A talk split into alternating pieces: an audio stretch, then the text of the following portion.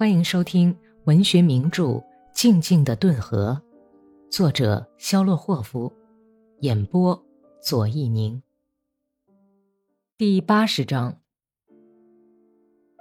早晨，格里高利被一阵吵声和哭声惊醒，弗鲁布列夫斯基脸朝下趴在床上，在抽抽搭搭的哭泣。一个女医生杨瓦利伊吉奇和科瑟赫站在他周围。他哭叫什么呢？波尔金从毯子里探出脑袋，沙哑的问道：“他把假眼珠摔碎了，从杯子里往外拿的时候，一个不小心掉到地上打碎了。”科瑟赫与其说是惋惜，还不如说是幸灾乐祸的回答着：“有个俄罗斯化了的德国人，是个卖人造眼睛的商人，爱国心激励着他，把人造眼睛免费赠送给士兵。”前一天，医院里给弗鲁布列夫斯基挑选了一只玻璃眼球，给他装上去。假眼球做得非常精致漂亮，蓝蓝的，简直像真眼睛一样，可说是巧夺天工。就是仔细去看，也很难分辨出真假。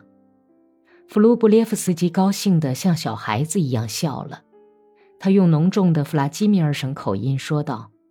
将来我回到家乡，随便骗上一个姑娘，等结了婚，我再坦白的告诉她眼睛是假的。哦，他要骗人了，狠狠的骂他一顿。波尔金哈哈大笑道：“多么不幸的意外！漂亮小伙子只好就这么个独眼丑八怪的样子回家乡了。”别哭了，会再送你一只新的。”格里高利安慰他说。弗鲁布列夫斯基抬起他那哭肿了的一只眼窝空空的脸，不会再赠送了。一只假眼要值三百卢布呢，人家不会再给了。那只眼可真是一只好眼睛啊，上面的每一根细筋儿都画得清清楚楚。科瑟赫惊叹道。早茶过后，弗鲁布列夫斯基和女医生一同到德国人的商店去。德国人又挑了一只眼睛送给他。德国人真的比俄国人好，弗鲁布列夫斯基欣喜若狂地说道：“要是个俄国商人呢，连一个戈比也休想讨到手。可是人家二话都没说。”时间吝啬地打发着日子，死气沉沉、寂寞的漫漫长日，真是度日如年。每天早上九点钟喝茶。给每一个病人用小碟子端来两片薄的可怜的法国面包和一块小手指头大的奶油。午饭后，病人饿着肚子散去。傍晚又喝茶，为了有所不同，就用凉水下茶。病人的组成也在不断的变化。从军人病房里第一个出院的是西伯利亚人科瑟赫，紧跟着就是拉脱维亚人瓦利伊吉奇。十月末，格里高利也出院了。留着剪得短短的小胡子的院长，漂亮的斯涅古廖夫医生为格里高利做检查。在一间黑屋子里，他让格里高利离开一定的距离，看灯光映出的字母和数字。检查过后，医生认为格里高利的视力已经很不错了，于是格里高利出院了。又被送进特维尔大街的军医院里去，因为他脑袋上已经治好的伤突然又破裂了，有轻微的化脓现象。格里高利和加兰扎告别的时候问道：“咱们还能见面吗？两座山不会碰到一块儿的。”好，霍霍尔，我要谢谢你，你使我懂得了很多道理。现在我是个有眼也能看的人了，而且。是个凶狠的人了。你回到团里的时候，把这些话讲给哥萨克们听听，好吧？要是有机会到切尔尼戈夫省的格罗霍夫卡镇的话，你就打听铁匠安德利亚·加兰扎，我很愿意再看到你。再见吧，小伙子。他们互相拥抱。乌克兰人的形象长久地留在格里高利的记忆里，那仅剩下的一只严厉的眼睛。和灰脸颊上温柔的线条。格里高利在军医院里住了十多天，他的心里在滋长着一种还没有形成的决心。加兰扎的说教激起的忧愤使他彷徨不安，他很少和同房的病人讲话，他的每一个动作都带着惊慌疑惑的神情。医院院长在接收格里高利入院的时候，匆匆地打量着他那非俄罗斯人的脸庞，下结论为不安分的人。最初几天，格里高利一直在发烧，他躺在病床上。倾听着耳朵里不停的嗡嗡声。这期间发生了一场风波，一位皇族的大人物答应从沃罗涅什顺便来军医院看看。从早晨起，接到这个消息的医院的医务人员都像热锅上的蚂蚁一样忙活起来，给伤病员换衣服，额外又换了一次睡衣，把伤病员们折腾得苦不堪言。一位年轻的医生甚至还要教给他们怎样回答大人物的问话，跟他谈话的时候应该持什么态度。这种惶恐的情绪也传染了伤病员，有些人早就不敢大声说话了。中午时分，医院大门口响起了汽车喇叭声，接着贵人照例在一群侍从人员的簇拥下进了敞开的医院大门。一个快活而又喜欢多嘴的伤兵事后有声有色地对同伴们说：“当这些贵宾走进大门的时候，尽管天气格外晴朗，而且没有风，可是医院的红十字旗却突然拼命飘动起来。而且对面理发店的牌匾上面那个卷发的仪态优雅的男士，也好像在那里直磕头，或者是在行屈膝礼。”贵人开始视察病房了，他提出了一些合乎他身份和地位的愚蠢问题，伤员都按照年轻医生的建议，把眼睛瞪得比在军队里教给他们的还要大，回答着说是殿下或者不是殿下。院长忙着对伤员的答复进行解释，这时候他就像条被插住的蛇一样摇摆着身体。